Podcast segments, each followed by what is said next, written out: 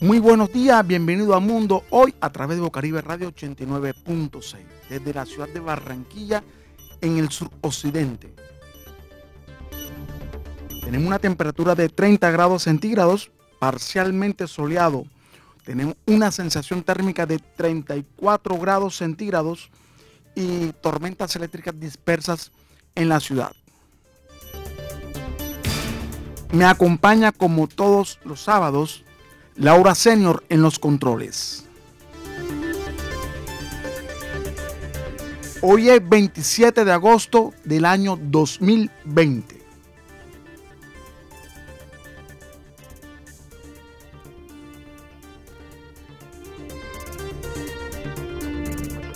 Multitudes de personas en Guatemala pidieron a una sola voz la renuncia del presidente Otto Pérez Molina, investigado por corrupción, en una masiva marcha en la que los guatemaltecos exigieron una purgación total del Estado, al que consideran corrupto y obsoleto.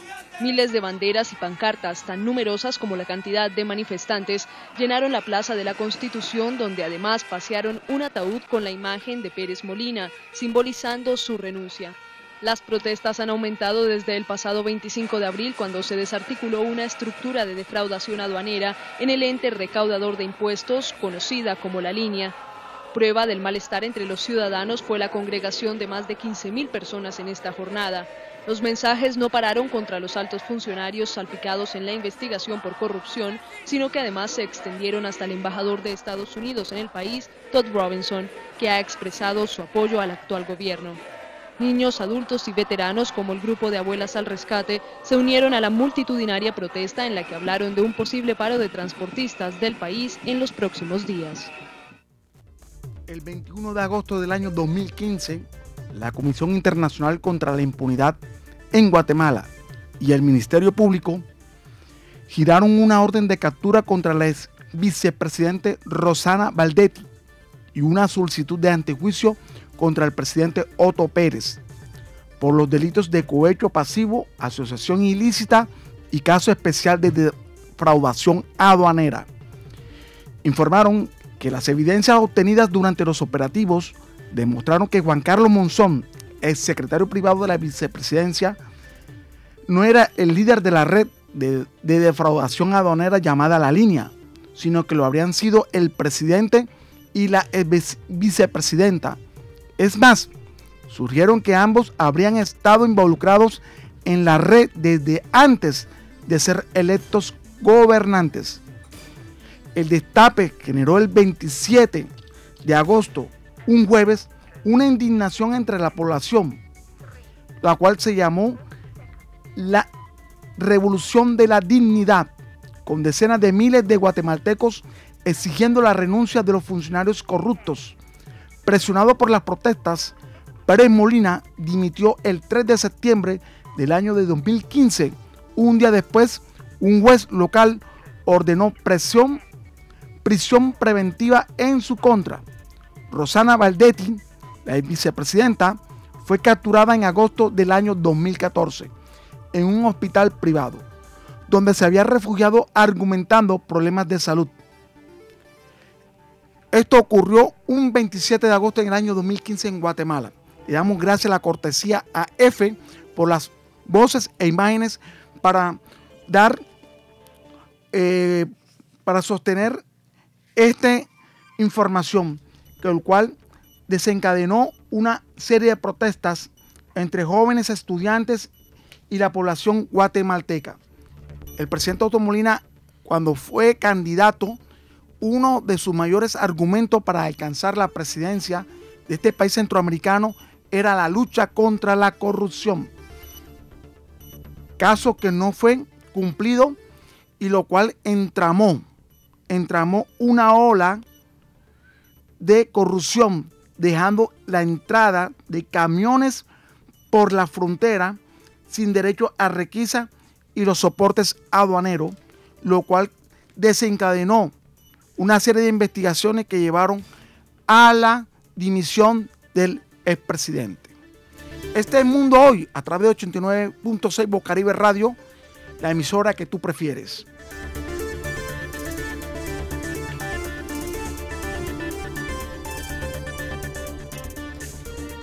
El día de ayer, el presidente Gustavo Petro viajó al Tarra, norte de Santander.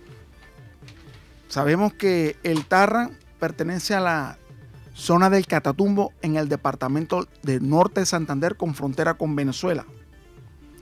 Este viernes fue acompañado con las fuerzas militares, con el comandante y las fuerzas de la policía y los diferentes ministerios que conforman su gabinete. El presidente fue recibido por miembros de la Guardia Campesina del Catatumbo en la, plaza principal donde cientos de sus ciudadanos lo esperaban ansiosamente. Eh, la, la, alcaldía del Tarra aseguró que se trata de la primera vez que un mandatario los visitaba, ya que esta región es muy olvidada y hacer una región olvidada se presentan una serie de problemáticas que todos sabemos, como es el cultivo ilícito de la droga, el narcotráfico, grupos guerrilleros. Y el presidente ayer, en horas de la tarde, se dirigió a este municipio, El Tarra, donde ofreció una serie de postulados de su campaña que eran buenas vías, educación para los más pobres. El Tarra es un municipio muy olvidado y el presidente se comprometió, se comprometió a realizar vías terciarias a vías que llevaran un desarrollo a estos municipios, una construcción de una universidad, lo cual las personas que forman parte de estos municipios se encontraron con una sorpresa y una alegría y que respaldaron una vez más al presidente Gustavo Petro. Escuchemos las declaraciones de la conferencia de prensa del presidente Gustavo Petro ayer en el Tarra.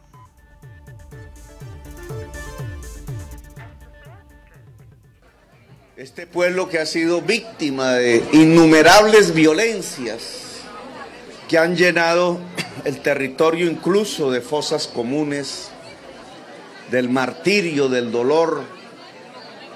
Esta región donde buena parte del abecedario se ha utilizado para bautizar organizaciones de tipo armado ilegal. Este territorio olvidado por el Estado que no es concebido por el Estado, al cual, según me dicen, no había llegado ningún presidente en la historia de Colombia, soy el primero en llegar.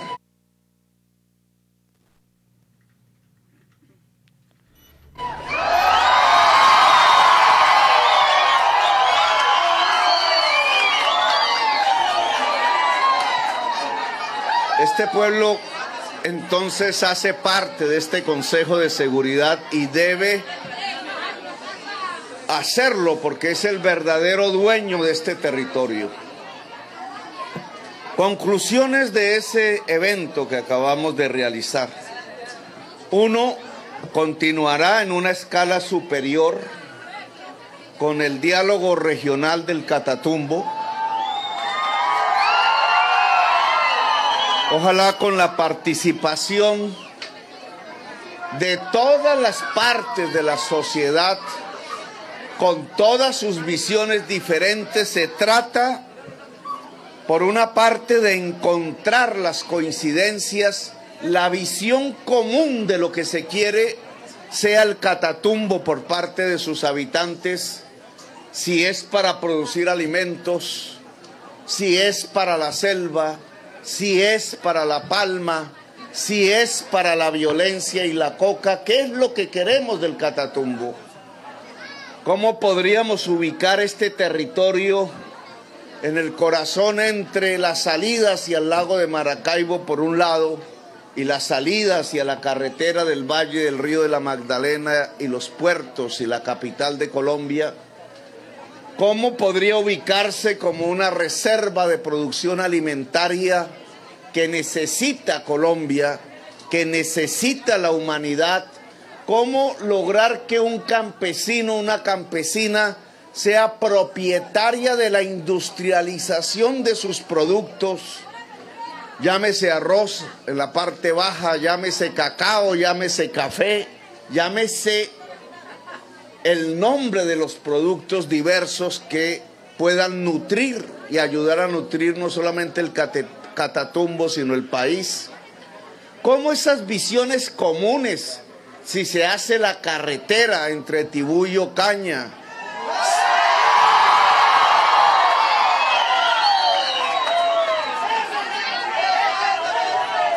si construimos la Universidad del Catatumbo,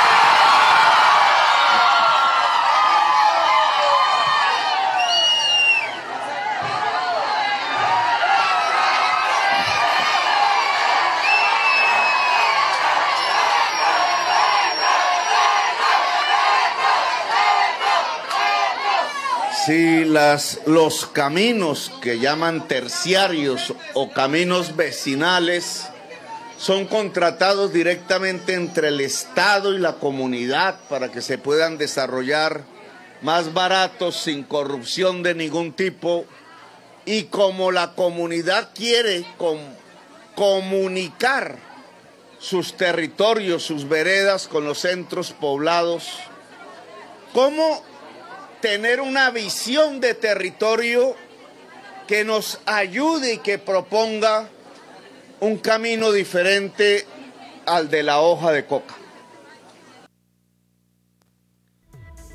Bueno, esas eran las declaraciones del presidente Gustavo Petro ayer en el Catatumbo, específicamente en el municipio del Tarra,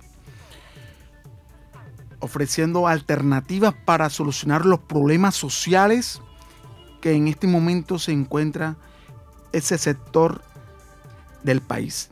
Sabemos que es un sitio muy conflictivo, se encuentran muchos eh, eh, grupos ilegales teniendo posesión de territorios donde el Estado no ha llegado. Y a la vez la precariedad de estos pobladores, la falta de oportunidades, de estudios, de vías para poder sacar sus productos del campo para poder ser comercializados. También el presidente Gustavo Petro anunció que va a realizar la primera asamblea de cocaleros del país y se va a realizar en la región del Catatumbo dijo que habrá más diálogo y que el Catatumbo será el epicentro para llevar todas estas propuestas de paz, de diálogo con los diferentes grupos armados ilegales. Y a la vez manifestó que desde el mismo momento en que se posesionó como presidente de la República, muchos grupos insurgentes e ilegales en el país se comunicaron para realizar un diálogo para sometimiento de estos grupos al Estado. Escuchemos esta segunda parte de la declaración del presidente Gustavo Petro en el Catatumbo.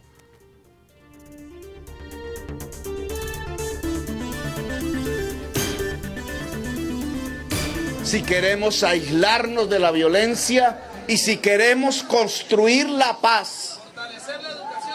Todas las organizaciones armadas ilegales que hoy existen en el Catatumbo se han comunicado con el gobierno nacional pidiendo abrir negociaciones de paz con ellos.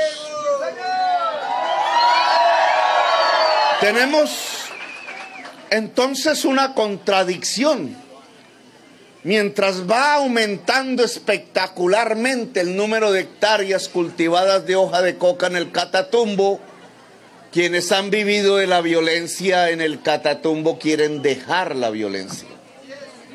Estos dos objetivos entonces Estas dos realidades, estas dos situaciones, hay que articularlas de otra manera. Tenemos que lograr que disminuya sustancialmente la producción de hoja de coca en el Catatumbo y tenemos que lograr que se abandonen las armas ilegales en todo el Catatumbo, para que el dueño de este territorio, la dueña de, de este territorio, sean estos niños que me acompañan, sean ustedes mujeres, sean ustedes hombres del trabajo, hombres campesinos, hombres que quieren y mujeres que quieren vivir en paz. Para ello, he admitido, me parece una idea sugerente, interesante, que se realice en el Catatumbo la primera asamblea de campesinos cultivadores de hoja de coca.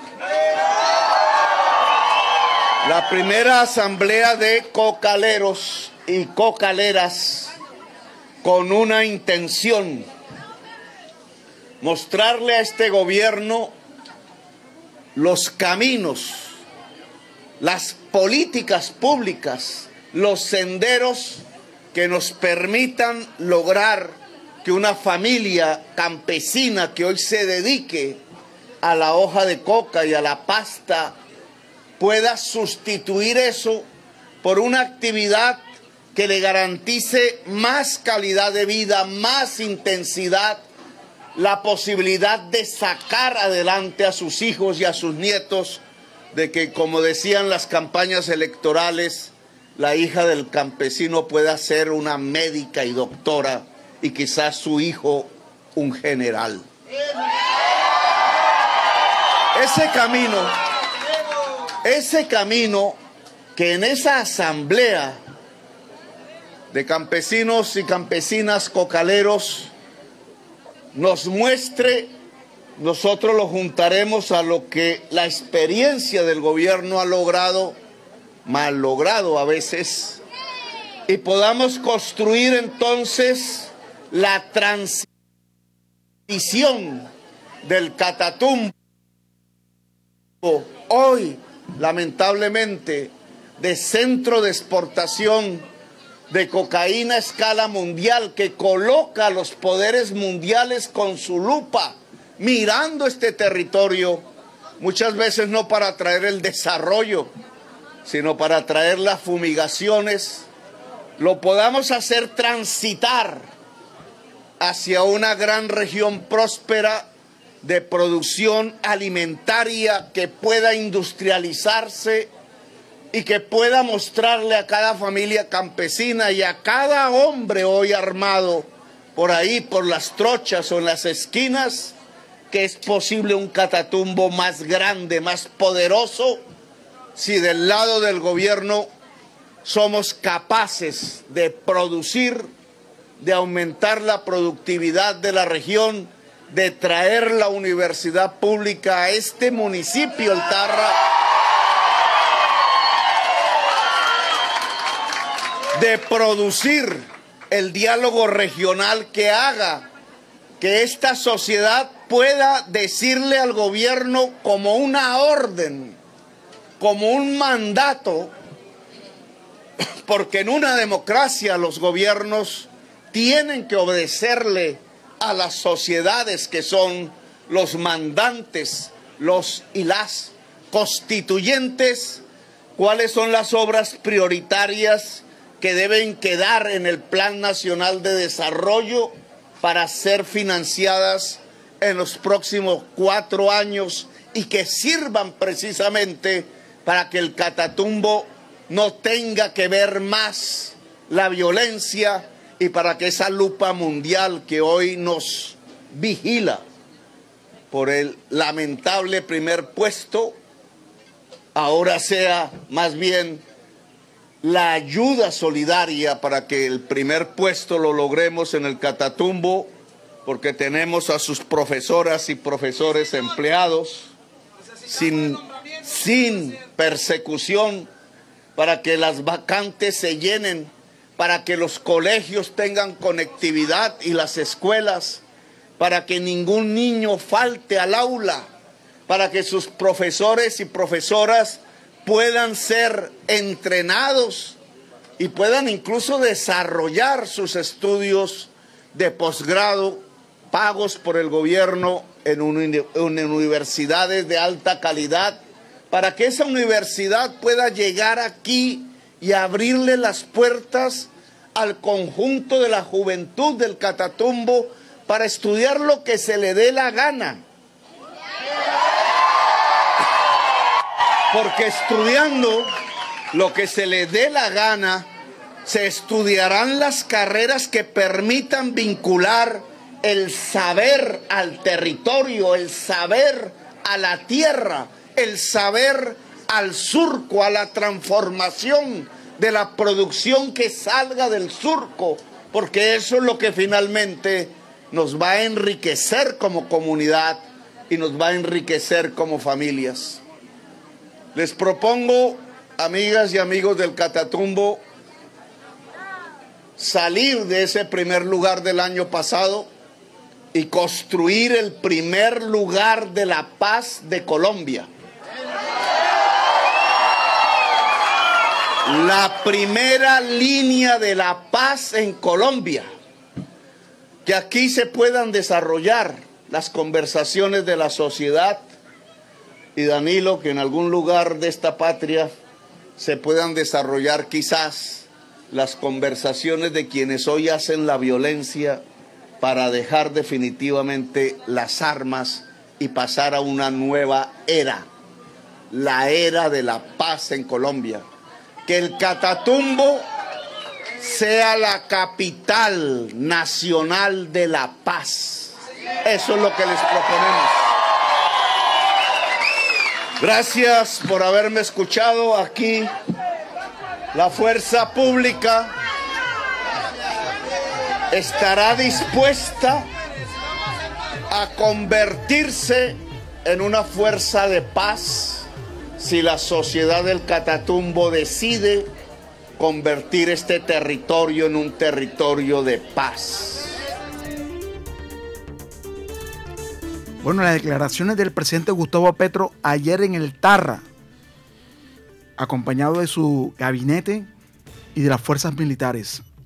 Un plan muy ambicioso para esta región que se encuentra muy olvidada en el occidente de Colombia, en el sur, en el nororiente de Colombia, con frontera con Venezuela. Perdón eh, las ubicaciones, pero es, es, un, es un momento histórico porque ningún presidente había llegado a este territorio a visitar, sino enviaban siempre delegaciones para hablar con los protestantes, con los campesinos, con los campesinos que cultivaban la hoja de coca, pero nunca un presidente había llegado al propio territorio donde se encontraba el problema. Este plan ambicioso del presidente Gustavo Petro es llevar educación superior para los jóvenes que desean progresar y triunfar. Carreras que ellos deseen estudiar. Vías alternas, vías terciarias, convertirlas en grandes vías para llevar los cultivos y comunicarse con las diferentes poblaciones, como Ocaña. Y ahí transportar esos cultivos ya recogido para las diferentes regiones del país, ya que de Ocaña se comunica al norte de Colombia y al centro del país. Llevaría desarrollo a esta región olvidada. Es un plan muy ambicioso del presidente, lo cual tiene de mucha expectativa a todos los pobladores y a toda Colombia. Además, el jefe de Estado dijo que volvería al municipio para entablar un diálogo nacional. Aseguró que les pidió a alcaldes, gobernadores, la iglesia y organizaciones campesinas organizar con brevedad el próximo encuentro. Pidió que en ese diálogo participen todas las partes de la sociedad. Se trata de encontrar las coincidencias, la visión común de lo que quiere que sea el Catatumbo. La construcción de una universidad, una, una carretera entre Tribú y Ocaña, fueron algunas de las ideas muy importantes que ayer dio a conocer el presidente Gustavo Petro.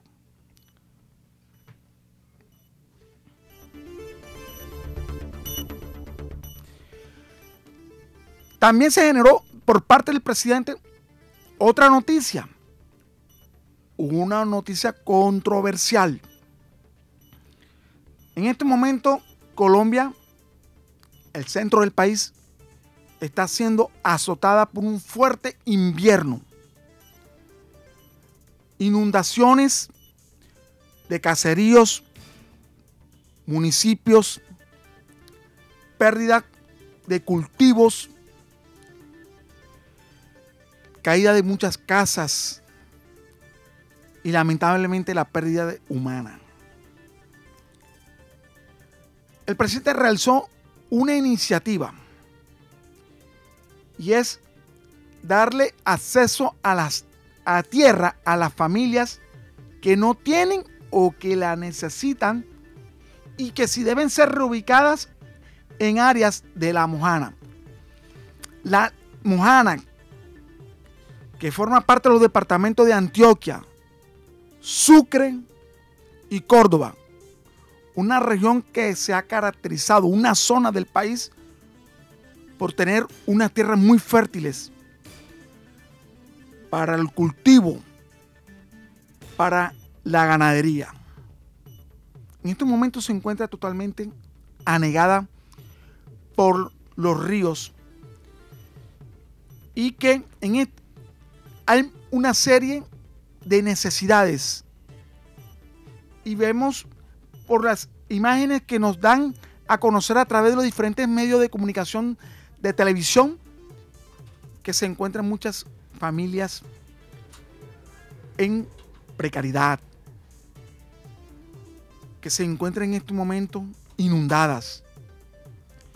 Y el presidente realizó un planteamiento que apunta a que los dueños de grandes extensiones de tierra en esa zona del país paguen. Pero ¿cómo van a pagar? Con parte de sus terrenos la valorización que se generaría por las obras de mitigación de las inundaciones que se hagan en esa zona del país. O sea, al hablar, como ha él denominado, el pacto de la mojana. Los grandes terratenientes van a pagar la valorización de sus tierras con tierras al Estado y el Estado se la entregarán a los campesinos para que estos comiencen a trabajar la tierra.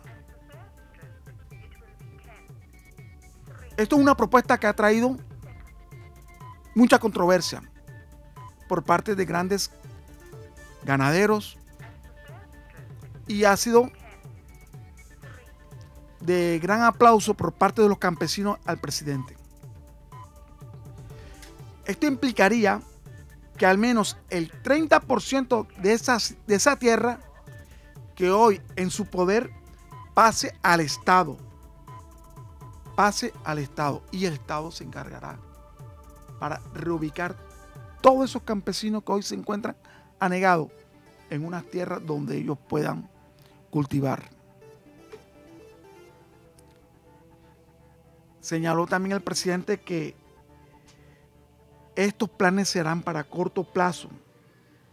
Y esto es llevarle comida a unas 27 mil familias afectadas por el rompimiento del jarillón derecho del río Cauca, a la altura del sitio conocido como Cara de Gato, al tiempo que en el corto plazo se hará reubicación de la población en los, predios de la sociedad activos especiales y comprando las tierras. Lo anterior El agua siempre retoma su espacio y hay parte en donde siempre vendrá. Esto es una gran propuesta que ha dado a conocer el presidente Gustavo Petro. Como toda propuesta, algunos tienen su beneplácito, algunos tienen su rechazo. Pero esto es una manera para ayudar a los campesinos de esta zona del país que se encuentra inundados por las fuertes lluvias que caen sobre el país. Y también el rompimiento del jarillón del río Cauca. Y vemos animales que han muerto ahogados, cultivos perdidos, campesinos que realizaron préstamos al Banco Agrario y hoy no tienen cómo pagar la deuda del crédito. Y esta es la propuesta que ha lanzado el presidente Gustavo Petro para los grandes terratenientes que se encuentran ubicados en La Mojana. Esto es Mundo Hoy por Bocaribe Radio 89.6.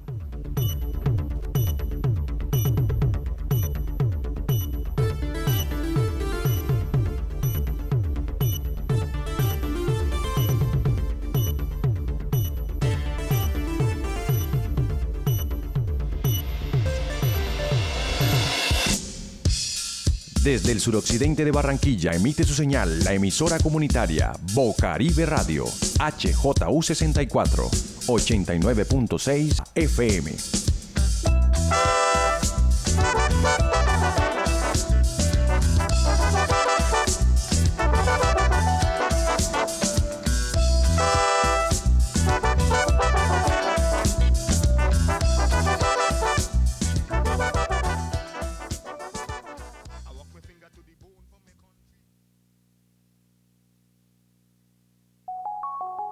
Aunque todas las vacunas COVID-19 previene de formas de enfermedad graves y la muerte, todavía no sabemos si previene la infección y la transmisión del virus a otras personas. Por lo tanto, debe seguir distanciándose físicamente de los demás y utilizando la mascarilla, especialmente en lugares cerrados, abarrotados o mal ventilados. Lávese las manos con frecuencia y cubra cualquier tos o estornudo en su codo doblado. Al hacer esto, nos protege a todos. Este mensaje se lo envían la UNESCO, la OMS y su estación de radio local.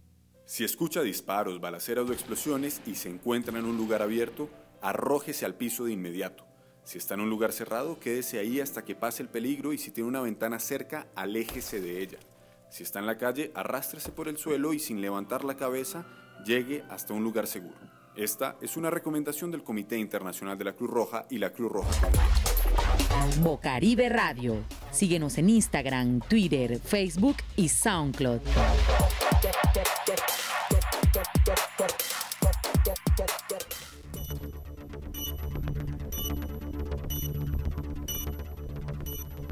Regresamos a Mundo Hoy a través de Bocaribe Radio 89.6. En este momento el país, el mundo está viendo una enfermedad, el sobrepeso. El sobrepeso nos conlleva a, diferentes enfermedades y una buena alimentación balanceada nos llevará a tener un cuerpo con salud. Y la salud es muy importante para el ser humano. En este momento tenemos en línea a la nutricionista Ruby Sarmiento, una fiel colaboradora del programa Mundo Hoy, que nos va a hablar acerca de la importancia de un cuerpo saludable y una alimentación para ese cuerpo saludable. Muy buenas tardes, doctora. Bienvenido a Mundo Hoy a través de Bocaribe Radio 89.6. Buenas tardes, Alcides. Muchas gracias por la invitación y saludos a todos los fieles oyentes de este programa. Eh, en este momento el mundo tiene una enfermedad que es el sobrepeso.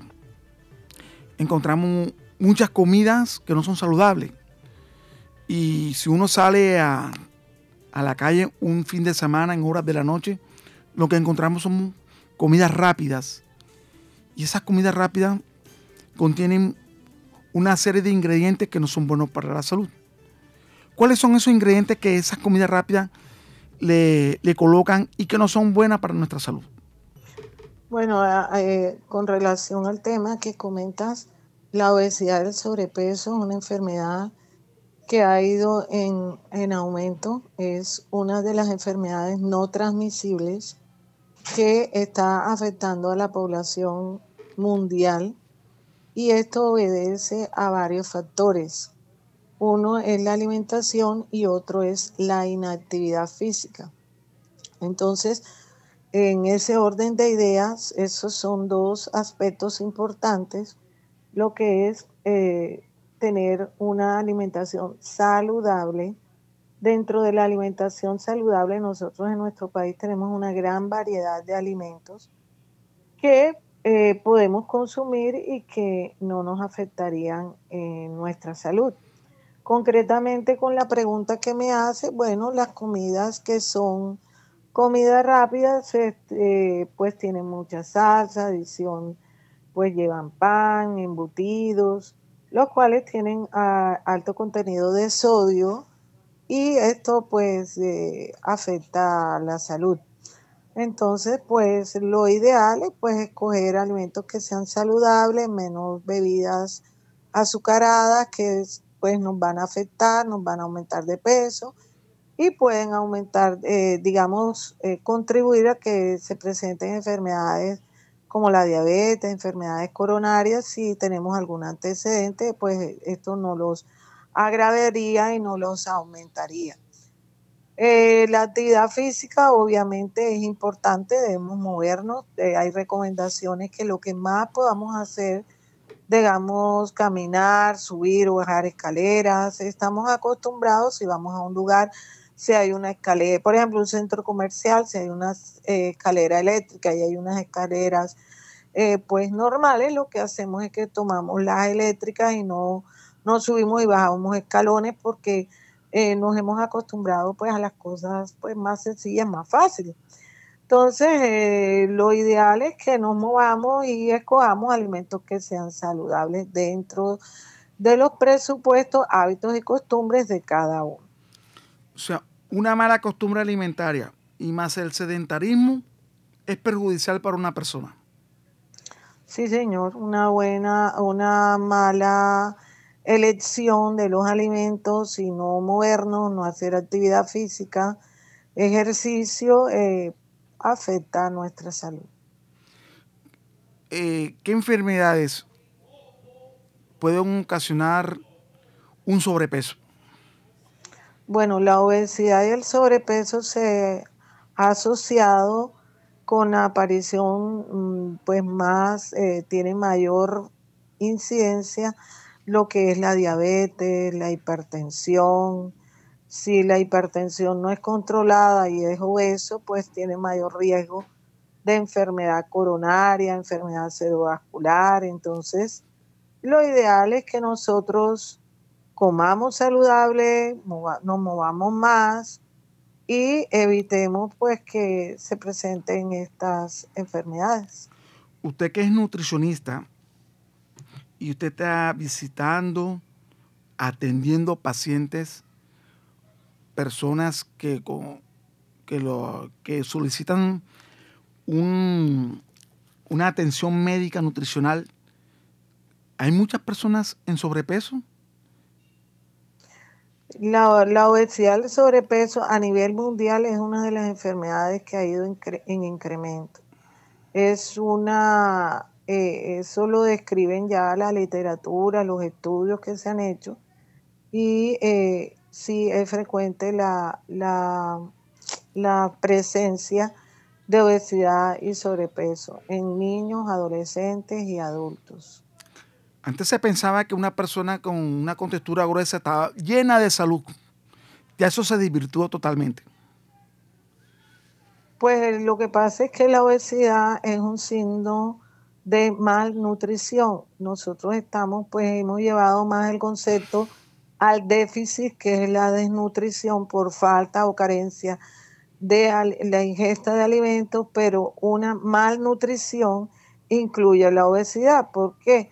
porque probablemente esa persona está comiendo, porque bueno, la obesidad puede presentarse también por otras enfermedades, eh, si la persona tiene, digamos, enfermedad de la tiroides o algo. Pero si es por, por consumo de alimentos, pues está escogiendo mayor cantidad de alimentos que son altos en calorías en grasa, menos verduras, frutas, menos proteína y esto eh, eh, pues contribuye a que se presente la obesidad. Cuando las personas están trabajando, dicen, voy a tener un receso una media mañana para tomar una merienda. ¿Qué les recomendaría aquellos que tomen la merienda en ese receso? ¿Qué comer?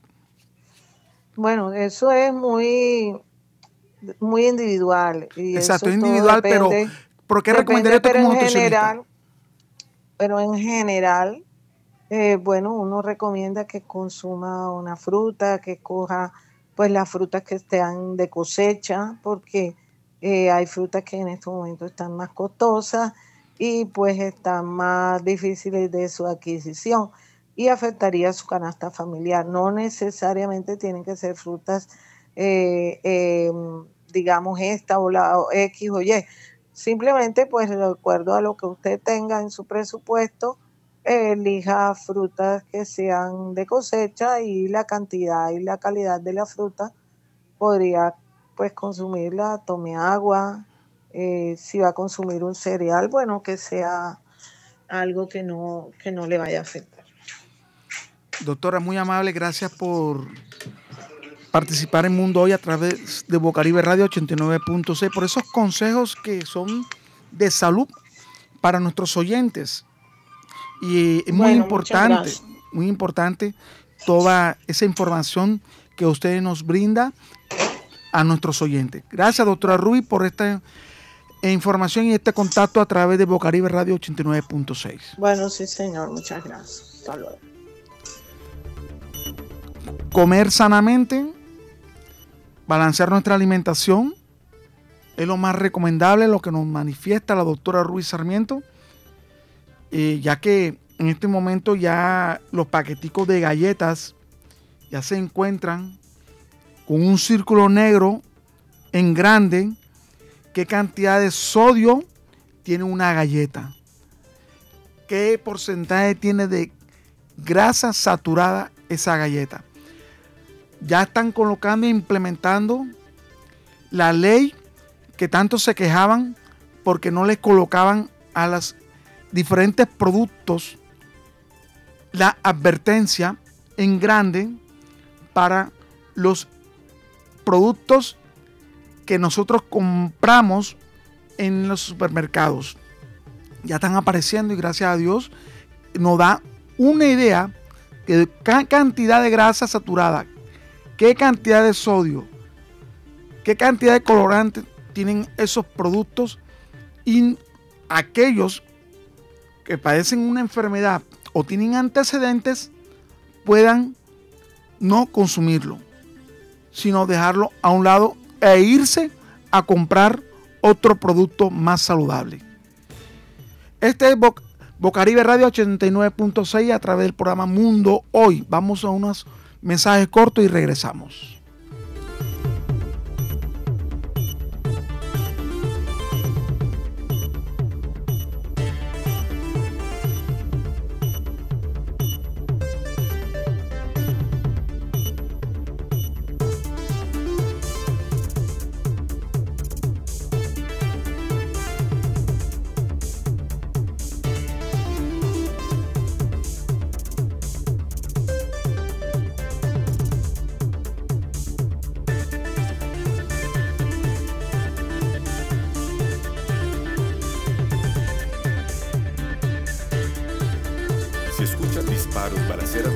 Evite acercarse a los lugares donde esto ocurre.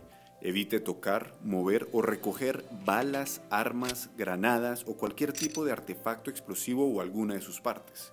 Estos se pueden activar y herir o causar la muerte de una o varias personas.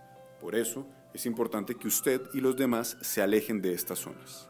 Esta es una recomendación del Comité Internacional de la Cruz Roja y la Cruz Roja Colombiana. Bocaribe Radio. Síguenos en Instagram, Twitter, Facebook y SoundCloud.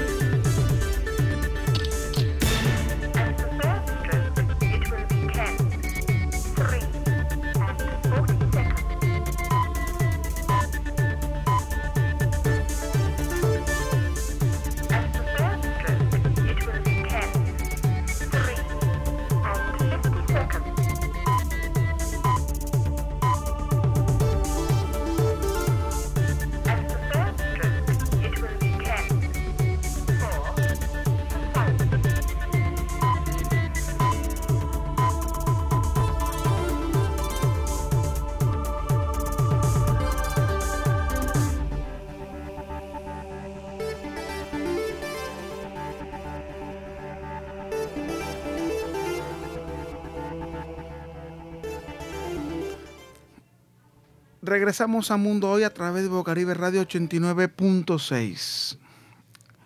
En Colombia se ha, se ha presentado una polémica con las casas que se construyeron, se reconstruyeron para los habitantes de San Andrés Islas, Isla Catalina y Providencia. En una visita que realizó esta semana el presidente Gustavo Petro, se encontró que cada casa tenía el valor de 600 millones de pesos. 600 millones de pesos. Donde los diferentes medios de comunicación televisivos del país se dirigieron para constatar la denuncia del presidente. Y se encontraron que hay casas que ya se encuentran con agrietadas la entrada y las barandas totalmente inservibles. Lo que conllevó al presidente a realizar una investigación a las personas que realizaron la reconstrucción de estas casas. Los miembros del gobierno del presidente, expresidente Iván Duque comenzaron a manifestarse que era la traída de, las, de los productos, de los materiales desde Cartagena a la isla, lo que conllevó al encarecimiento. El presidente comenzó a denunciar y que se investiguen los recursos que utilizaron del Estado para esas reconstrucciones. Muchos, muchos de los ciudadanos, de los isleños, se encuentran inconformes. ¿Por qué? Porque realizaron una reconstrucción de sus casas que no estaban acorde a lo que ellos habían manifestado. No se tuvieron en cuenta la construcción de esas casas, lo que tienen de enseñanza turística para aquel que va a visitar esa isla. Porque sus fachadas son totalmente diferentes. Sus fachadas eran totalmente y su arquitectura ancestrales y violaron todas esas fachadas, todos esos materiales para los isleños. Una persona que viajaba a San Andrés Isla, a India Catalina, se admiraban por el diseño de sus fachadas, de estas, de estas casas, de estos isleños. Y reconstruyeron estas casas como casas de una ciudad del continente colombiano. O sea, cuando hablo de continente significa casas de diseño de, de Colombia. O sea, tierra firme continente a lo que llaman ellos Colombia. Y no respetaron la fachada de los isleños. Sea, realizaron una fachada que se construye en una ciudad de Barranquilla, una ciudad de Bogotá, Cartagena, Medellín, Cali, y quisieron imponerla en la isla, donde los isleños no estaban de acuerdo, porque las fachadas forman parte de la cultura de la isla. Es triste ver que en la actualidad ya esas casas que no, algunas no han sido habitadas, ya forman parte de una lista para la reparación. Los pisos en cerámica se han despegado, se han agrietado las paredes. Muchos manifestaron que los bañitos eran pequeños, donde eran baños grandes. Y eso ha conllevado a una molestia total por parte de los isleños. 600 millones costaron cada casa. Y un porcentaje alto de esas casas se encuentra ahora mismo en reparación, lo que conlleva al incremento del valor de estas casas. Ahora las casas están costando alrededor de, 60, de 670 millones de pesos. No son 600, ahora son 670 millones y 690 millones de pesos. Y los isleños en este momento se encuentran totalmente furiosos. Y como manifestaban, ya van alrededor de casi dos años de que ocurrió la tragedia del huracán Yota, que pasó sobre estas islas trayendo tristeza y dolor. Dos años que todavía faltan muchas familias para que se le entreguen sus casas reparadas y están viviendo en cambuches en la isla. En este momento ya comenzaron a realizar las investigaciones y las tres empresas a las cuales fueron adjudicadas el contrato de reparación, reconstrucción de la vivienda en la isla de San Andrés, India Catalina y Providencia, están siendo investigadas por orden del presidente Gustavo Petro. 600 millones de pesos. Una casa de 600 millones de pesos aquí en la ciudad de Barranquilla cuesta en el norte de la ciudad. Una casa de estrato 5. 600 millones de pesos. Eso es lo que más llamó la atención y lo que más sorprendió al presidente a la visita de estas islas para ver de propia mano cómo se llevaba la reconstrucción y cuáles eran las casas que se habían entregado para los pobladores, para los isleños. Y solamente es un punto de corrupción de lo que hemos visto y faltan cosas más que nosotros no sabemos. Colombia. Colombia necesita mucho para poder tener justicia. Así llegamos al final de Mundo Hoy a través de Bocaribe Radio 89.6. Los esperamos en una nueva emisión el próximo sábado en el horario de 11 a 12 del mediodía. Les acompañó Alcides Ávila Alfaro y en los controles Laura Senior. Que tengan un buen resto de día y un fin de semana bajo la bendición de Dios. Dios le bendiga.